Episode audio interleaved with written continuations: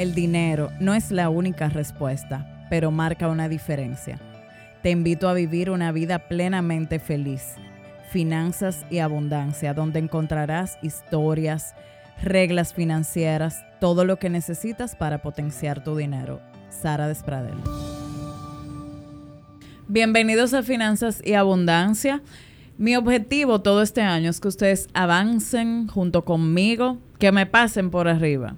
Entonces, no hay forma de avanzar en el 2023 sin uno contemplar negocios digitales, herramientas para automatizar nuestros negocios y por eso nos honra una amiga de muchos años del, del, mundo digital, pudiéramos decir. Luisana Sánchez, bienvenida. Hola Sara, ¿cómo estás? Yo feliz y encantada de esta invitación. Gracias, gracias de verdad por estar aquí. ¿Qué tiempo tienes eh, en este mundo tan interesante? Desde el 2015. Y desde ahí es que tú me conoces en otras ramas. Como blogger. Exactamente. Nosotras empezamos, bueno, era con un blog un blog de moda y belleza. Y muchas personas empezaron a decirme, Luis Agna, pero oye, ¿y, cómo tú haces ese blog? Cuéntanos, ¿tienes eh, conocimientos de programación y demás? Y ahí fue que empecé con toda la parte de digital. Ok. ¿Y actualmente cómo ayudas a los demás? Actualmente me enfoco en las plataformas digitales para que estas personas que tienen sus negocios puedan hacer lo que de verdad les gusta y ahorren tiempo y sean más eficientes. Todo eso me suena a dinero, a, uno quitarse tormento de la cabeza y a soluciones. Em, ¿Cuál ha sido tu mayor logro como emprendedora? Bueno, está muy de la mano con de cómo ayudo a las personas. Yo tuve una clienta que ella me dijo, mira, lo que pasa es que a mí lo que me gusta es tejer. Y yo era feliz tejiendo. Y alguien me dijo, tú necesitas ponerte un, negocito, ponte un Instagram, a tal cosa. Y llegó un momento en que cada vez que ella pensaba en tejer, lo que hacía era que se abrumaba. Porque incluía todas las demás cosas que tenía que hacer. Y luego de que le preparamos todo ese programa, que estaba totalmente automatizado, que ella solamente se tenía que enfocar en tejer. Pero cuéntanos cuando tú dices todo ese programa, ¿qué incluía ese programa? Claro, mira, primero trabajar la parte del su CRM, de sus clientes, de mira quiénes son, qué es lo que realmente te piden, cuánto tiempo tarda en que entregues a cada uno para que no haya choques de horario trabajar la parte de servicio al cliente, la automatización, o sea, mucha gente, ella perdía tiempo en responder cosas simples como ¿dónde estás ubicada? ¿Cuál es tu método de pago?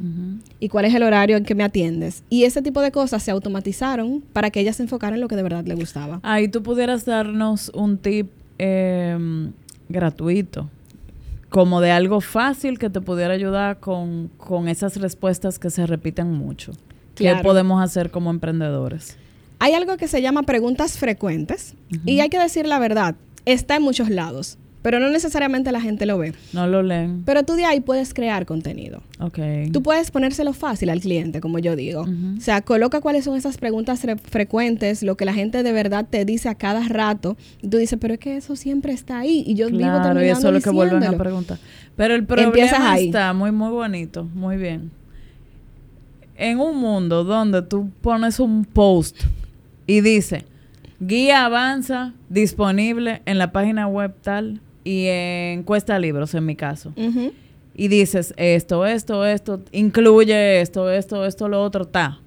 Y abajo los comentarios. La misma comunidad mía, eso da gusto, que le dicen, pero ahí arriba lo dice, o sea, te dicen, ¿cuánto cuesta? ¿Dónde está? O sea, si la gente no lee, ¿cómo tú poniendo un post de respuestas frecuentes o en el blog tú pones respuestas frecuentes, que cómo tú entiendes que eso se puede hacer efectivo. Mira, hay algo que se llama ManyChat, que es una herramienta de automatización, que a mí me encanta porque funciona también con palabras claves. Ok. Entonces, si tú tienes esa publicación y alguien te pone cuánto cuesta y ya tú actualizaste y programaste esa herramienta que cuando la persona ponga precio, cuesta, tú le respondas con el precio, tú puedes estar durmiendo. Muy bien. Y la gente te va a preguntar a las 2 de la mañana y el bot le va a responder, sí, claro, cuesta tanto y está disponible en tal sitio. Ok, buenísimo, excelente.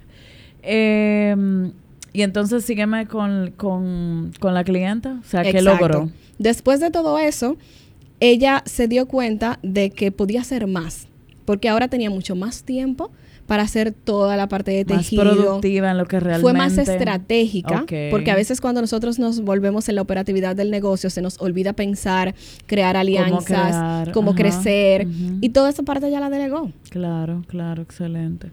Em, como para alguien que inicia de cero, em, como marca, con un proyecto, ¿cuál es tu principal recomendación en este momento? Lo primero es que cuando las personas ven negocio digital, es un término, que la primera palabra es negocio. Tú tienes que tener un negocio ya. Ya debe haber un negocio, ya debe ese modelo de negocio debe estar validado, ya tú debes saber cómo entra el dinero, cómo sale el dinero. Y luego de que ya tú tienes eso claro, entonces tú buscas herramientas que te ayuden a trabajar ese negocio. Pero a veces las personas lo hacen al revés. Y dicen, mira, bueno, pues yo voy a crear un canal de YouTube y ni se dan cuenta ni se enteran de cómo competencia ni qué demanda ni cuál es el contenido que tienen que publicar ni nada porque entienden que solo la plataforma los va a ayudar. Ok, muy bien. Em, cómo uno maneja la competencia en un mundo tan saturado en estos momentos de que quizá fotógrafo hay 10 mil eh, o sea antes por porque todo es más expuesto cómo uno en estos momentos puede eh, manejar ese tema de la competencia. Yo entiendo que siendo nosotros mismos. Okay. O sea, en el mundo hay más de 7 mil millones de habitantes y cada uno tiene un granito que aportar. Entonces, cuando tú identificas primero lo que a ti te gusta, cuál es tu pasión, cómo tú lo compartes, y luego identificar ese dolor de tu cliente, de por qué ese cliente te sigue comprando a ti, no a otros, tú puedes identificar esto y luego aprender a comunicarlo. ¿Cuántas personas tienen algo que quizás no tiene el otro, pero no lo dicen? Entonces, la persona que no te conoce, quien solamente ve la parte de arriba, no sabe ese tipo de cosas y, te, y no te ayuda a ti entonces a destacar de tu competencia. Y, qué bueno que dices eso, porque mm, a nivel financiero eh, es bueno entender qué está haciendo tu competencia, por dónde van, no sé qué. Pero yo creo que el gran éxito de una marca, de una persona, de una empresa, radica en cómo yo mejoro con relación a mí misma de hace un año, de hace dos años. ¿Qué herramientas yo incluyo o qué soluciones brindo para que tú como cliente salgas más satisfecho? Y ahí si uno se pasa todo el tiempo mirando al otro, nunca va a tener paz y entonces también en lo financiero no vas a dejar de gastar dinero imitando otro. Y creo que cuando alguien imita, una vez incluso a mí, una marca, me pidió excusas porque una persona embajadora de su marca había copiado un post mío. En, cuando yo empecé el tema de asesorías de finanzas y a compartir contenido, nadie compartía nada escribiendo en un papelito. Todo era muy estricto, muy que parecía un banco. Y recuerdo que uno, una entidad bancaria contrató una firma publicitaria internacional y a ellos los que, lo que le gustó de mí fue justamente, él escribía a mano, el, el contenido totalmente que no era nada perfecto, pero que era mío y genuino. Y entonces ahí eso nos debe servir de motivación para no em, abrumarnos por irle llevando el ritmo al otro, sino mejorar tu ritmo. Yo soy una que le digo a mis clientes, cuando empiezan, me preguntan, mira, lo que pasa es que yo quiero ser como tal persona. Siempre hay un modelo a seguir. Siempre está esa persona con la que tú inconscientemente te comparas. Y yo le digo, perfecto, ¿y cuáles son sus canales digitales? Y me dice, ah, bueno, mira, esta es su cuenta de Instagram, este es su Facebook, su LinkedIn. Le digo, dale para abajo. ¿Cómo para Empieza a darle para abajo a las publicaciones de esa persona para que tú ah, veas, todo su evolución. Lo que tuvo que pasar, lo que cambió, la forma que quizás ahora se está comportando y está compartiendo el contenido no es el mismo al inicio. Quizás las fotos, los videos no eran con tanta iluminación, con tanta calidad. Entonces, cuando tú ves que en ese momento Tú te estás comparando con alguien que ya tiene muchos años en eso. Claro, claro. Que ya ha identificado su público, que ya ha identificado su mensaje.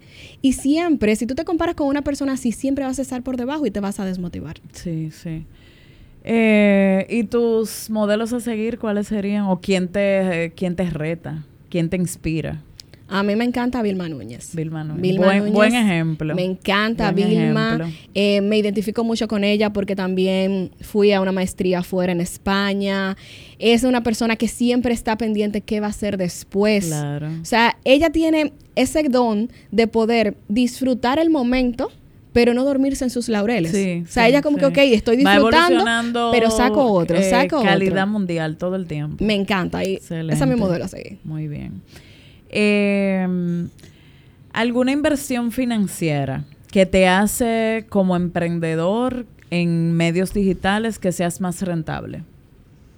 Yo entiendo que la automatización. La automatización. Totalmente la automatización. De la automatización de tus procesos. La automatización de tus procesos. Puedes iniciar en la forma interna.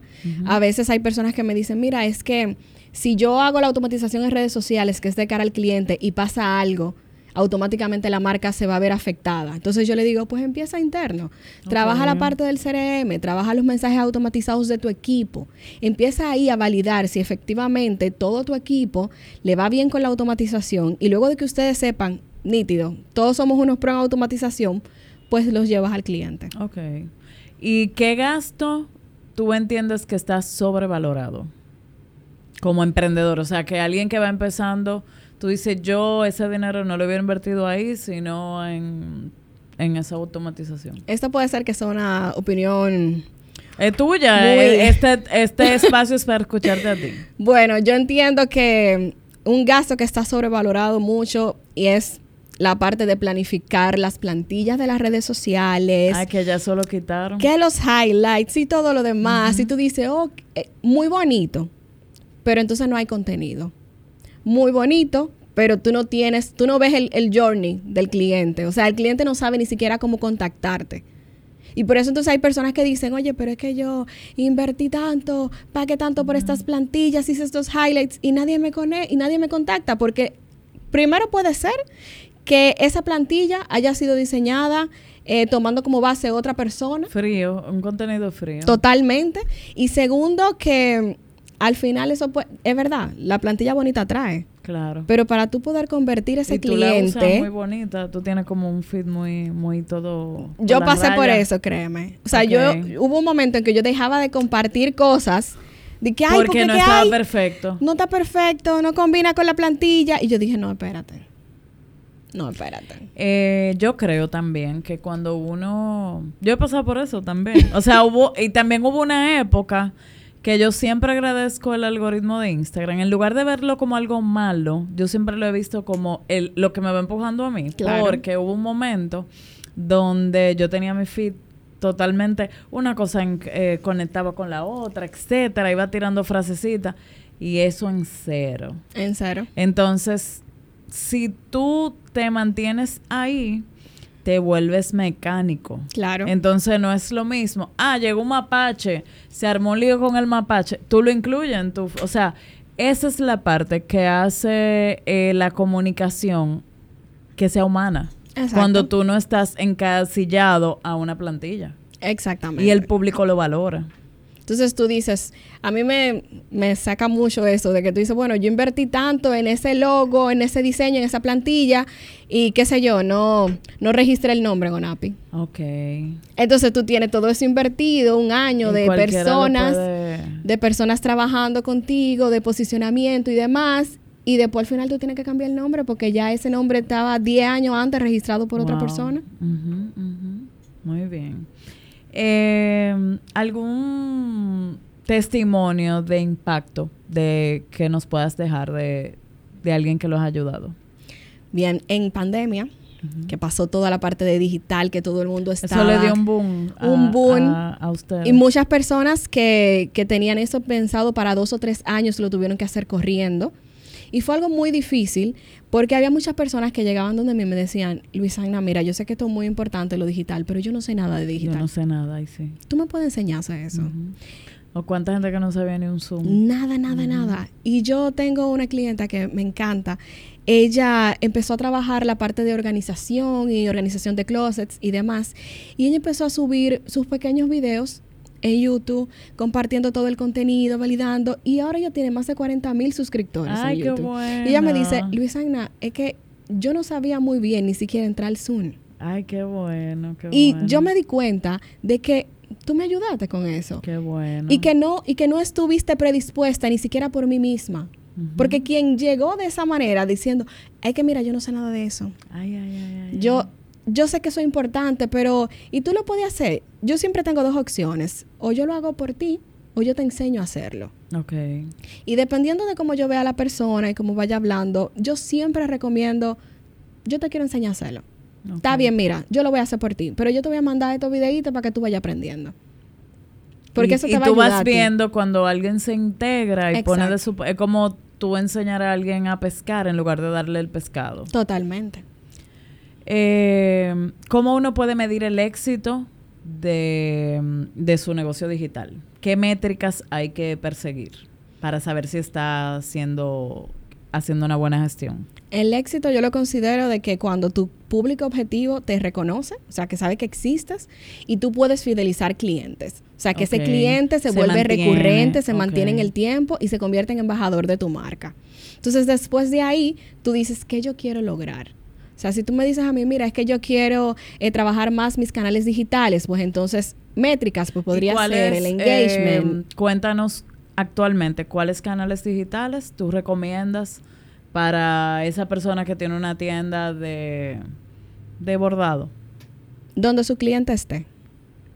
Primero busca a tu cliente y decide, tú que eres mi cliente, ¿Y cuáles son las redes sociales que tú utilizas? O sea, no hay nada de que, ay, mira, que ahora entró TikTok, tengo que crearme un TikTok. Si tu cliente no está en TikTok, no hagas TikTok. Te estás drenando, estás creando contenido para personas que puede que en ningún momento se conviertan en tus clientes. Ok. Entonces, busca a tu cliente. Si tu cliente te dice, ah, no, yo me paso el tiempo en Facebook, utiliza Facebook. Ok. Porque ahí es que tú vas a encontrar personas similares a esas personas que ya te están comprando. Excelente. ¿Y qué otra métrica, o sea, qué yo puedo medir para saber si mi negocio está siendo efectivo? Bueno, cantidad de clientes nuevos. Ok. Eh, cantidad de y de los que vienen, ¿cuáles se quedan? Cantidad de clientes recurrentes. Para que un negocio crezca, tiene que llegar clientes y tienen que mantenerse clientes. Okay. Si no, tú vas a estar continuamente agotado buscando personas y preparándole ese cliente para la competencia. exacto. ¿Sabes lo que es? El costo es altísimo de tú conseguir un nuevo cliente. Así mismo. Entonces tú dices, bueno, voy a trabajar mis servicios y trato de que ellos vayan por una escalera. Que si vienen por este, luego yo le ofrezco tal y luego le ofrezco tal. Entonces, esa puede, también puede ser otra métrica. La cantidad de productos o servicios que tu cliente está comprando y por qué canal lo está comprando. Okay. O sea, a veces nosotros tenemos un super emporio con muchísimos canales digitales y nos damos cuenta de que, mira, es que yo entiendo que Twitter no me está funcionando, pues vamos a quitar Twitter. Ay, Twitter, Twitter a mí me da... O sea, en todo yo crezco que yo no te puedo explicar, menos en Twitter. Pero... ajá eh, he descubierto que, mm, o sea, yo soy muy constante en todo el contenido y en Twitter, o sea, es la plataforma más vieja que tengo porque yo empecé ahí mucho antes de 2008, 2009, por ahí, hace muchísimo, y no hay manera de crecer en Twitter. ¿Y qué haces ahí todavía? Ah, no, no, porque yo lo uso de desahogo. De, O sea, no, no espero nada de Twitter. Bien, o sea, eso no, está en tus métricas. No, no está en mis métricas. Yo me lo disfruto y pongo cualquier... Sí, pongo cualquier frasecita eh, que tenga que ver con mi mensaje. O sea, si yo soy la misma Sara, lo único es que no lo veo como o sea, yo puedo compartir cosas en específico, pero no una herramienta de negocio como tal. Y con todo y todo, una vez me llegó un muy buen cliente por ahí. Ah, para que Que no tenía Instagram, no tenía nada. Y él me llegó por Twitter, fue. O sea, no todo el mundo consume el mismo contenido. Eso sí es cierto. Lo único que ahí yo no... O sea, de verdad, alguien que mide tanto como yo, todo, no veo una relación entre frecuencia de contenido. Es como más un tema de, desahogo o de hate que hay ahí adentro de Twitter o de bochinche. O sea, no todo el mundo es comentarista. Exacto, todo el mundo es comentarista. Ahí todo el mundo quiere ofrecer su opinión. Y, y, no es algo No es algo como quizá para negocio. Totalmente. Otra herramienta, otra métrica muy buena es tú identificar cuáles son las herramientas que tú tienes en las que tú estás pagando y validar si esas herramientas de verdad te están dando resultados. Muchas veces pasa, eh, por ponerte un ejemplo, email marketing. Tú dices, ay, yo quiero, yo quiero trabajar email marketing, yo quiero conectar con mi cliente por correo electrónico. Y yo veo todas las herramientas y yo entiendo que la mejor es la más costosa. Yo digo, esta me cuesta 70 dólares, esta es la mejor. Y a veces tú entras y tú dices, ay, pero no me está funcionando. Quizás como tú estabas iniciando o no tenías tantos contactos, fácilmente hubieses estado perfecto con una herramienta de 15 dólares al mes. Mira la diferencia. Y eso hubiese visto de que cuando tú dices, bueno, tengo tanto cliente y tu cliente te cuesta menos. Claro por todas o sea, hay que medir ese, esa rentabilidad de ese recurso que tú estás usando. Totalmente. No simplemente voy a usar em, algo muy común, publicidad en Instagram. Ay, sí. Eh, le voy a poner publicidad a un post. A lo loco. O sea, eh, hay mucha gente que, que entiende que poniéndole dinero, sin tú segmentar un público, sin tú hacer un trabajito, eh, eso es literalmente botar el dinero. Mira, en mis clases yo siempre pongo un ejemplo muy chulo, que le digo, mira, si tú subes esta foto a las 10 de la mañana y tiene 10 likes, y luego tú subes esta a las 3 de la tarde y tiene 100 likes, ¿cuál tú vas a promocionar? Y sin mentirte, la cantidad de personas que me dicen, no, la primera, para, darle empuje, para que te... No, ya tu mismo público te está diciendo cuál es la que, funciona. A las 10 de la mañana no lo, no y cuál es el contenido que funciona. O sea, si esa fue la que tuvo 100, 200 y se fue de forma orgánica, mucho más antes que la otra, pues promociona esa. Okay. Promociona esa. Trabaja contenido de valor para promocionar. O sea, ¿cómo tú puedes pensar que alguien que nunca te ha visto tú ves una publicación de algo, cómprame, cómprame, agresiva, Agresivamente. Tú dices, pero ven acá. Claro, claro. Em, ¿Cuáles herramientas no te hacen falta a ti como emprendedora para ayudarte a mejorar? Bueno, la primera herramienta que me encanta es mi calendario. ¿Tu calendario de Google? Yo uso Google Calendar y también. lo tengo conectado con Calendly para trabajar toda la parte de las sesiones. Ok. Yo soy una que pongo ahí hasta, mira, ir al supermercado. porque como mi tiempo está ahí y las personas pueden ya entrar, me pueden buquear. O sea, si yo no le estoy diciendo que yo estoy aquí contigo hoy, alguien puede tomar una asesoría conmigo esta claro, hora. Entonces, mi calendario siempre debe estar ahí. Mi CRM, que es como ese archivito que tienen los médicos. Cuando tú vas y ellos empiezan a hablar contigo y te dicen, ay, cuéntame, ¿qué te funcionó? Ellos no tienen buena memoria, ellos lo tienen todo ahí. Entonces, como yo trabajo... No, hay algunos que no. ¿Verdad? Claro, hay algunos que no. A mí me encanta ver cuando ellos tienen todo ahí y entonces ellos mismos revisan qué fue lo que te dijeron. Me encanta eso. Entonces, ¿qué pasa? Yo tengo mis clientes que no son de una sesión, de dos sesiones, sino que va en el tiempo. Entonces, si yo tengo una, un plan de 10 sesiones, y yo estoy en la sexta sesión, yo debo ver qué yo he hecho, qué me falta por hacer para organizarlo. Entonces el CRM es importantísimo para tú poder organizar toda la información de tus clientes y validar hasta tipo de, mira, es que a Sara le gusta que le hablen por WhatsApp o por correo. Ah, hasta eso tú debes incluir ahí para que de esa manera la experiencia del cliente sea lo mejor. Mira, Luisana, y con el tema de los chatbox, es un desahogo para muchos eh, negocios. Sí. Pero ¿cómo tú entiendes que ese chatbox puede mm, ayudarnos a no perder la calidez que una persona le brindaría en lugar de una máquina? Sí, mira, yo veo los chatbots como una central telefónica. Ok. Tú ves cuando tú llamas a una empresa y esa empresa dice, bueno, para contabilidad tal, para recursos humanos tal, el chatbot es lo mismo. Tú puedes, eh, esa, inmediatamente habla, el chatbot conecta, habla contigo, te puede dar respuestas de forma que son respuestas automáticas como dónde estamos ubicados, el teléfono y demás. Pero si tú quieres contactar con alguien, tú le puedes decir, oye, quiero hablar con alguien. Y las herramientas lo que hacen es que notifican a esa persona. Tú puedes crear un flujo que diga, mira, cuando alguien le dé clic a esta botón, avísame. Ok. Entonces, em, mi Eva, que se llama mi, mi asistente virtual, le dice, ah, no te preocupes, Luisana en un momento estará contigo y me manda un mensaje. Ok, muy bien. Y ahí entro yo. Y ahí entras tú. O sea que nunca em, eliminar por completo ese contacto humano. Esa es tu sugerencia. Siempre debe haber esa opción, debe haber ese punto de contacto para pedir información, para pedir ayuda en algún momento de que, porque hay que decir la verdad. Siempre y cuando la gente no quiere, tú sabes cómo es. Una de la mañana, tengo deudas.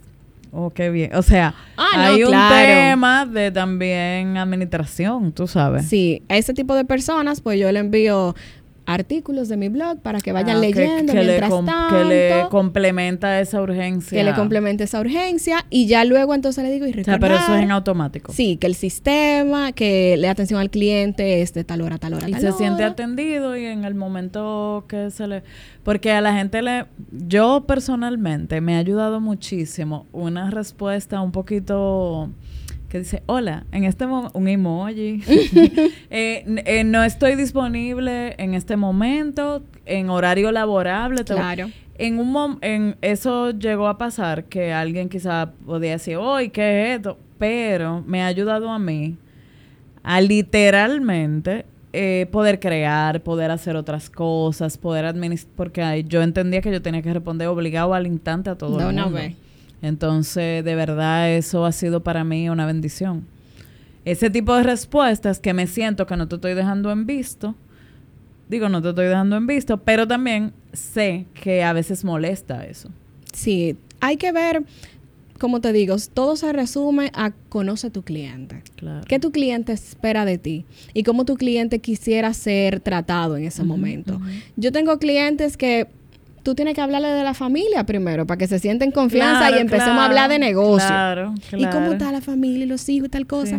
y hay otro que no le interesa eso, que es de una vez. Vamos arriba. Tengo, necesito terminar. Entonces, cuando tú tienes un negocio digital, es como que tú tuvieras tus puertas siempre abiertas, aunque no haya nadie. Sí, así Porque la vitrina está ahí.